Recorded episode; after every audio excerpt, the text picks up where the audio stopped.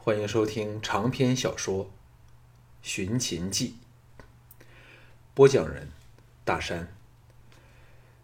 第十六卷，第三章：勾心斗角。项少龙回到滇王府，只见大门外守着十多名禁卫军。入门后，才知道。是李嫣嫣亲自下令，派这些人来保护王府的。刚进府就给庄夫人请了去说话。听完项少龙的叙述后，庄夫人愤然说：“想不到春申君是这样的人。想我仙家翁当年是如何待他，怎想得到现在，竟与吕族、李族的人联手来害我们？”项少龙早见惯了这种事儿，安慰说。有多少人不是见利忘义的？幸好我们根本不用靠任何人，只要干掉田丹，我们立即远离这个是非之地，尽力做复国之谋，任他们自相残杀好了。庄夫人悠悠叹了一口气，低声说：“幸好我还有你可以依赖。”项少龙暗暗心惊，岔开话题问道。今天有什么特别的事吗？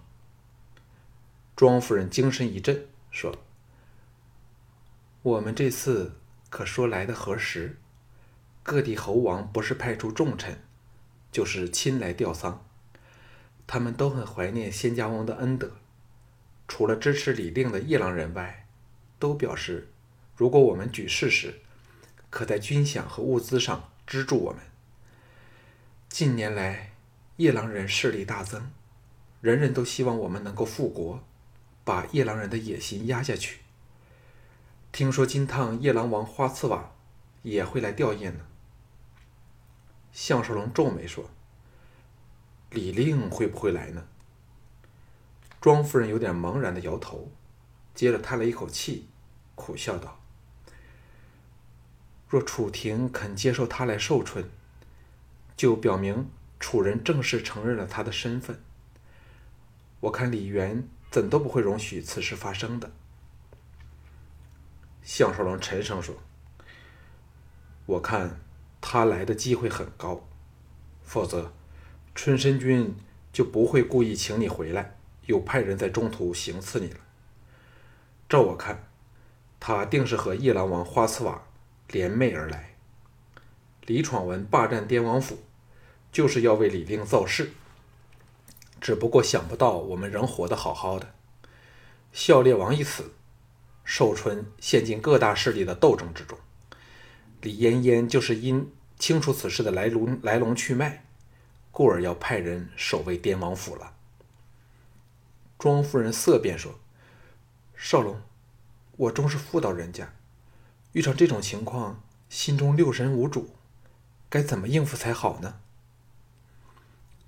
项少龙说：“现在还要弄清楚一件事，就是为何太柱李全建议我们搬进王宫去。不过其中的一个可能性，就是让李令可以大模大样的住进滇王府来，而春申君则以安全理由把我们软禁在王宫内，既可阻止我们和其他侯王接触，又可以公然的明示天下。”李令已正式成为滇国之主，手段却是卑劣之极。庄夫人怒道：“李嫣嫣难道就任由他们摆布吗？”项少龙说：“李嫣嫣是个怎样的人，我们还未真正的摸清楚。不过照我看，她还是比较远李元而亲春申君和李全的。”否则，李渊就不会因为李嫣嫣对我另眼相看而欣喜若狂了。庄夫人细看了他一会儿，点头说：“你却是个能令女人心动的男人。李嫣嫣一向憎恨男人，说不定会因你而改变。”项少龙失声说：“憎恨男人？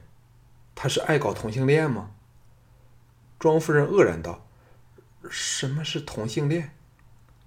项少龙知道又失言了，解释说：“就是欢喜与同性别的女人相好，庄夫人抿嘴一笑，说：“这倒没有听过，只知他是由懂事开始，凡男人用过的东西也不去碰，对男人更是不假辞色。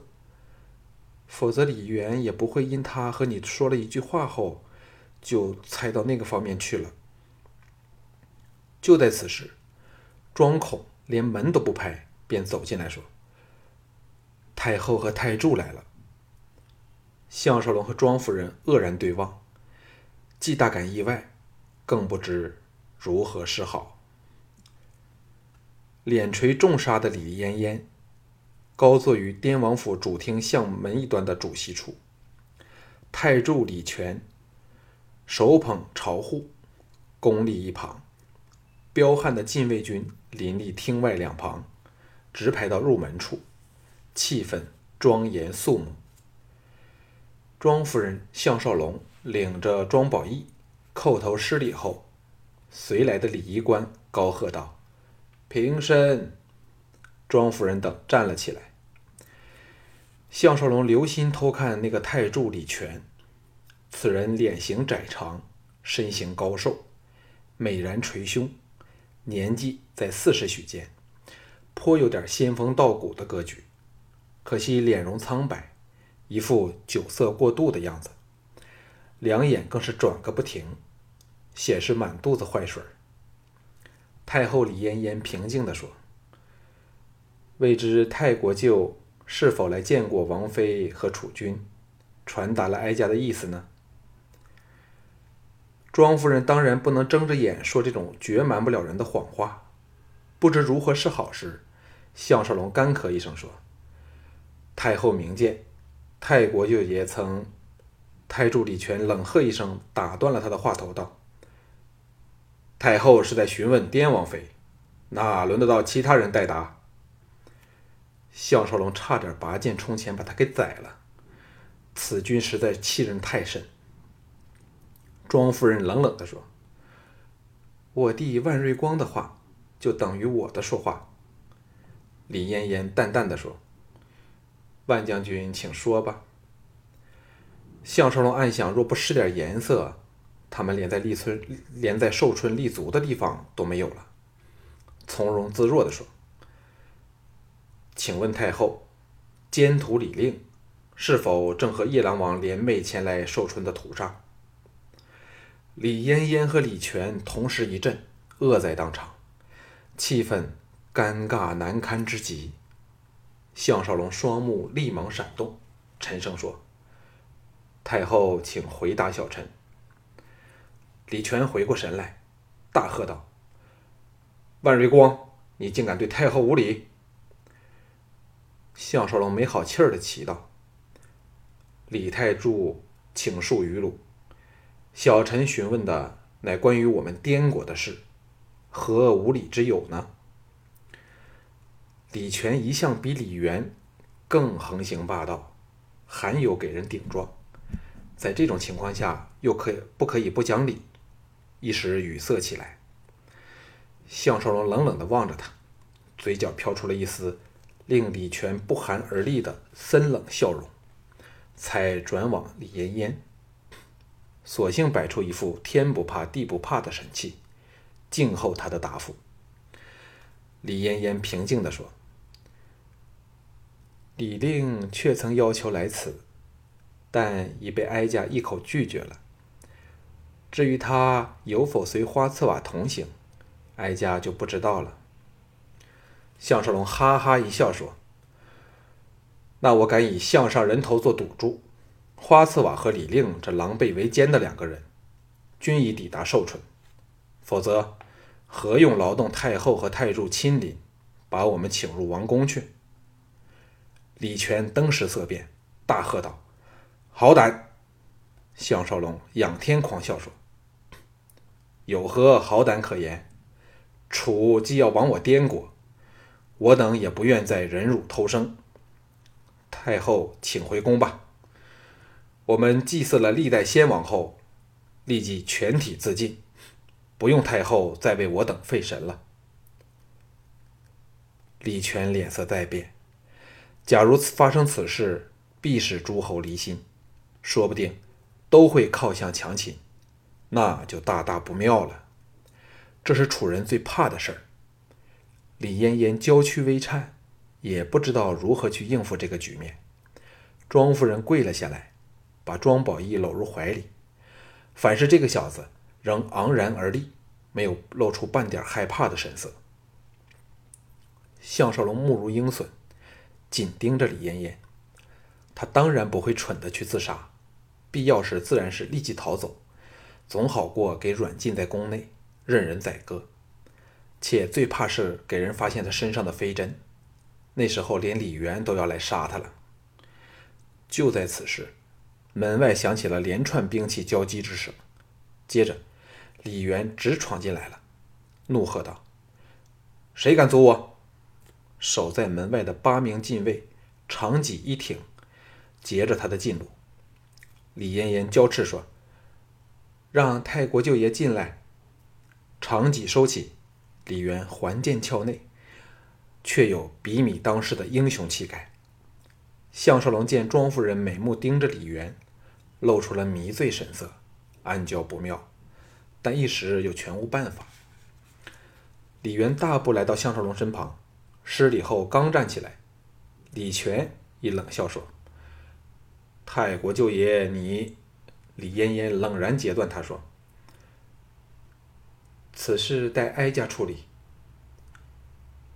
李渊不屑地横了李全一眼，沉声说：“恕我李渊不懂奉迎之道。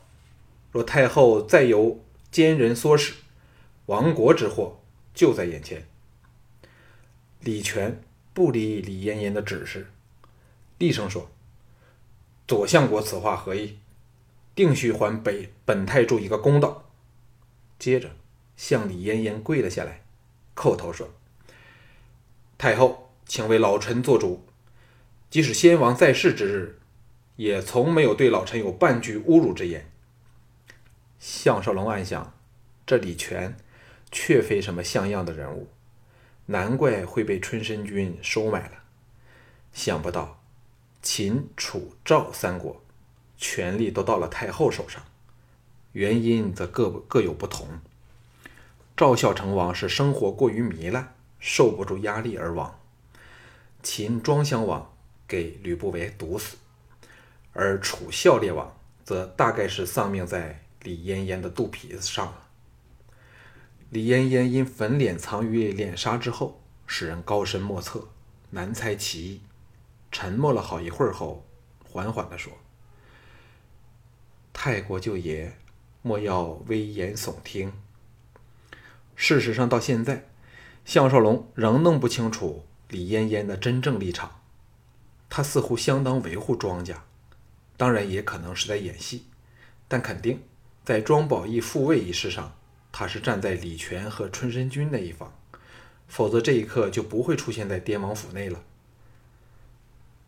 今早他吩咐李元把庄家全体人等接进宫内时，应该已得到李令来寿春的消息了。李元叹了一口气，颓然说：“要说的话，我早说了。先生有言，逆人心者无有不败。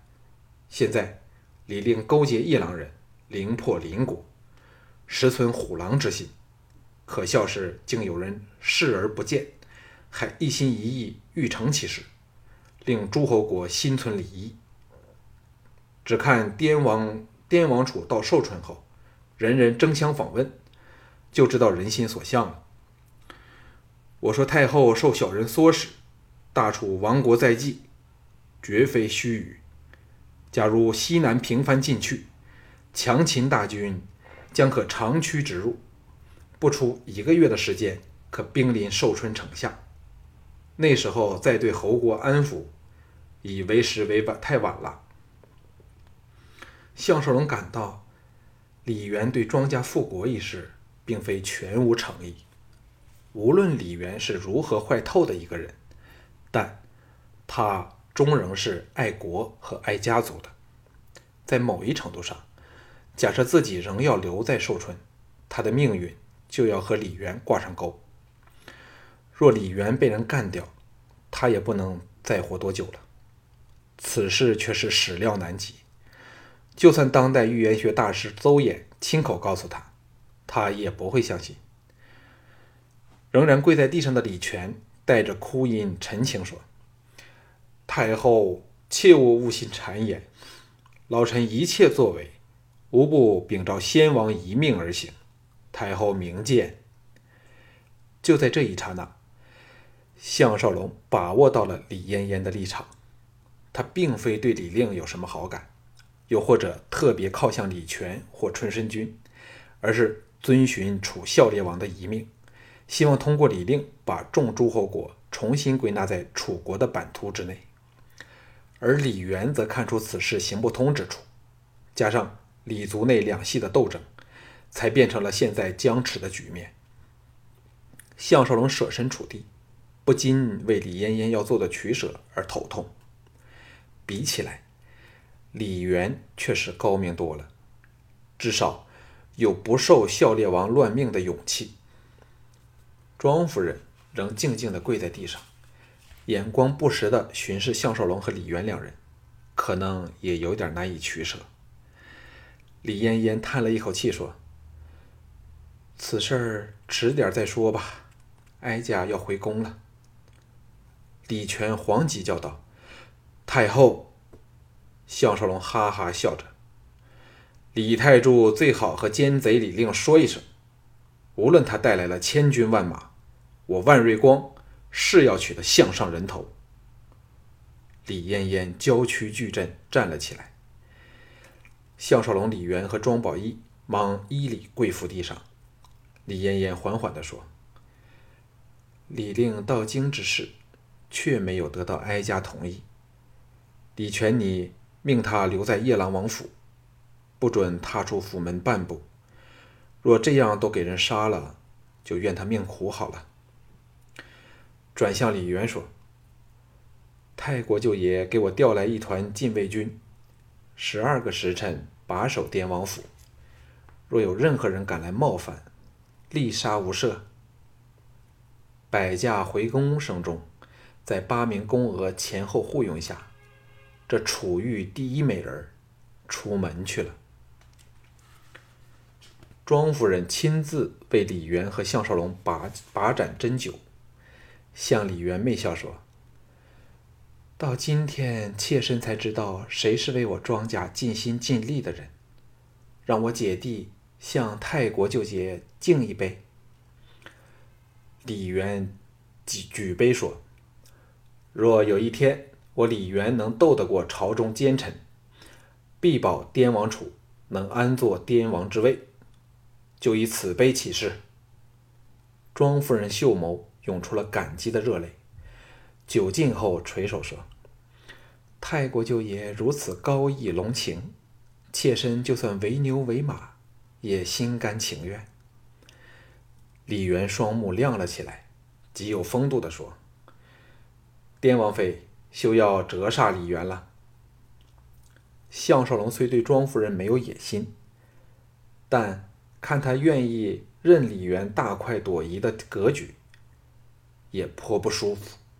幸好他心胸广阔，喝了一杯后就把心事抛开了。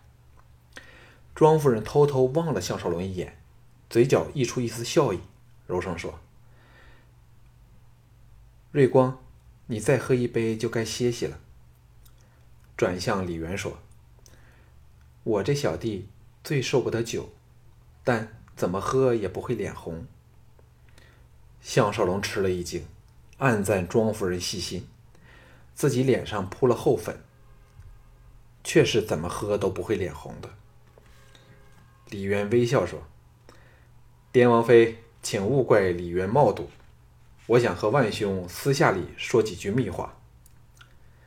项少龙和庄夫人同时愕然，庄夫人柔顺的点头，离开厅堂，还为两个人关上了门。李渊怔怔的望着项少龙，好一会儿后长叹道：“项少龙，我李渊服了你了。”项少龙立时魂飞魄散，手按到剑柄上去。李元高举双手说：“相兄切勿紧张，我若要对付你，就不会来此和你喝酒了。”项少龙惊魂甫定，苦笑说：“你是如何把我认出来的呢？”李元道：“我第一眼见到相兄时，已觉得眼熟，但由于这事儿似不太可能，兼且你长了胡子，脸型改变，发色、肤色均大异从前，加上你语带颠音，故以为真的人有相似，物有相同。”又摇头失笑说：“其实刚才我早就来了，只是在门外偷看向兄只手扭转乾坤的精彩表现。那时你不但忘了掩饰声线，连一贯的神态都露了出来。那是天下只你一家，别无分号。我除非是瞎了，或者是聋了，否则怎会不知你是项少龙呢？”项少龙奇道。李兄和小弟是敌非友，为何现在却像故友重逢，款款深谈呢？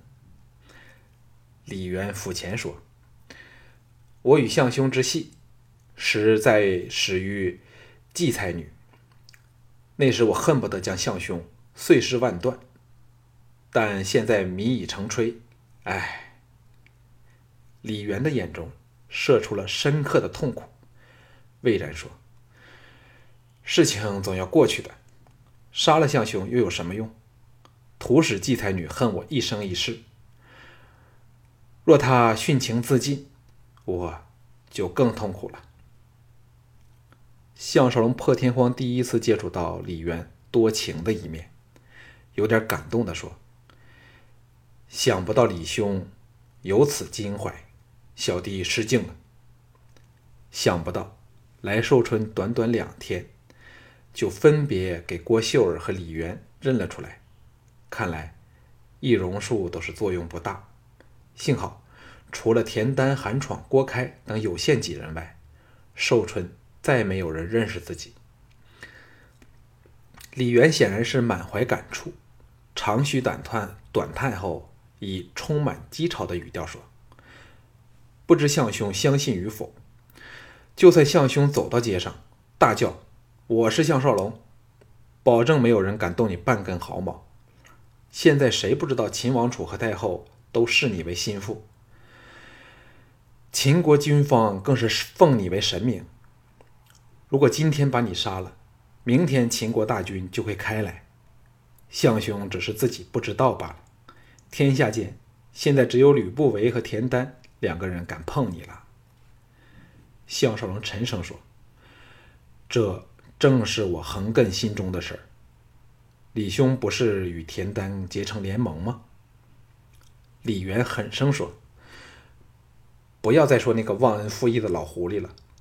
来到寿春后，发觉春申君的形势比我好，立即倒戈相向，靠向他们那一方。昨天才搬进了春申君府去，还把我的计划向春申君和盘托出。幸好我在春申君府里有人。”否则死了都不知道是怎么一回事项少龙这才恍然，笑道：“原来如此。”李渊老脸一红，说：“项兄怎么会知道田丹到了这里来呢？”隐瞒他再没有意思了。项少龙把事实和盘托上，听得李渊不住的大叹他好运气。弄清楚来龙去脉后，李渊正容说。要相兄完全信任我，当然不容易。现在相兄应该知道我行事恶劣，而我也知相兄要杀田丹和为滇人复国两事儿均是难上之难。但假如我们两个人联手，说不定所有这些没有可能的事儿，均会迎刃而解呀。项少龙点头说：“这样两全其美的事，谁能拒绝？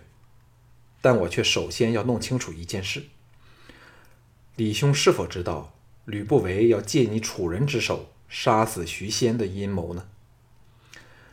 李渊说：“当然知道，但我李渊怎会中吕不韦之计？假设徐仙死于我楚人手上，而徐仙还是因吊祭先王而来，后果却是不堪想象。换了以前，项少龙定不会相信李渊的话，但现在已清楚他的立场，更知道在寿春能呼风呼风唤雨的人仍是春申君而非李渊，便没有理由怀疑他了。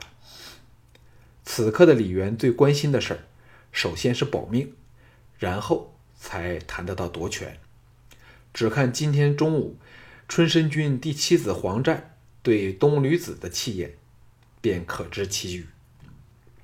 李渊忽然巨震说：“不好！”项少龙吓了一跳：“什么事儿？”李渊脸上血色褪尽，拍案大怒道：“春申君真不识大局！”为了讨好田丹和吕不韦，竟做出这种蠢事来。项少龙的心直往下沉。李渊脸如死灰地说：“十五天前，春申君第六子黄虎率领三千家将坐船西去。那是我们收到徐仙来寿春的消息后的一天。我当时已有怀疑，但想不到春申君如此的临老糊涂，不知轻重。”项少龙叹说：“事实上，春申君和田丹一直都有勾结。你可能尚未知，赵牧实是春申君第五子。当年萧卫谋便是应春申君请求，到魏国来杀我的。”李元听得目瞪口呆，使之被田丹利用了，而自己还推心置腹，妄想借助奇人之力对付春申君。项少龙伸出手来说：“这个盟约缔成了。”李元大喜，伸手和他紧握着说：“我是绝对信任项兄的。”玄佑有点尴尬的说：“但我却知道项兄仍不肯完全信任我。现在我向天立誓，若有违此约，叫我万箭穿身而亡。”项少龙心中暗赞，因为。李元若不能赢得他完全的信任，他定要处处防李元一手，那么这样的合作就不会完美了。想想也觉得好笑。不太久之前，两个人还是你要我死，我想你亡，现在形势利害所迫下，却变成了战友。李渊精神大振，说：“第一步，我们就要先杀死李令，给他们来个下马威，如何？”两人对望一眼，同时大笑起来，充满了棋逢敌手的味儿。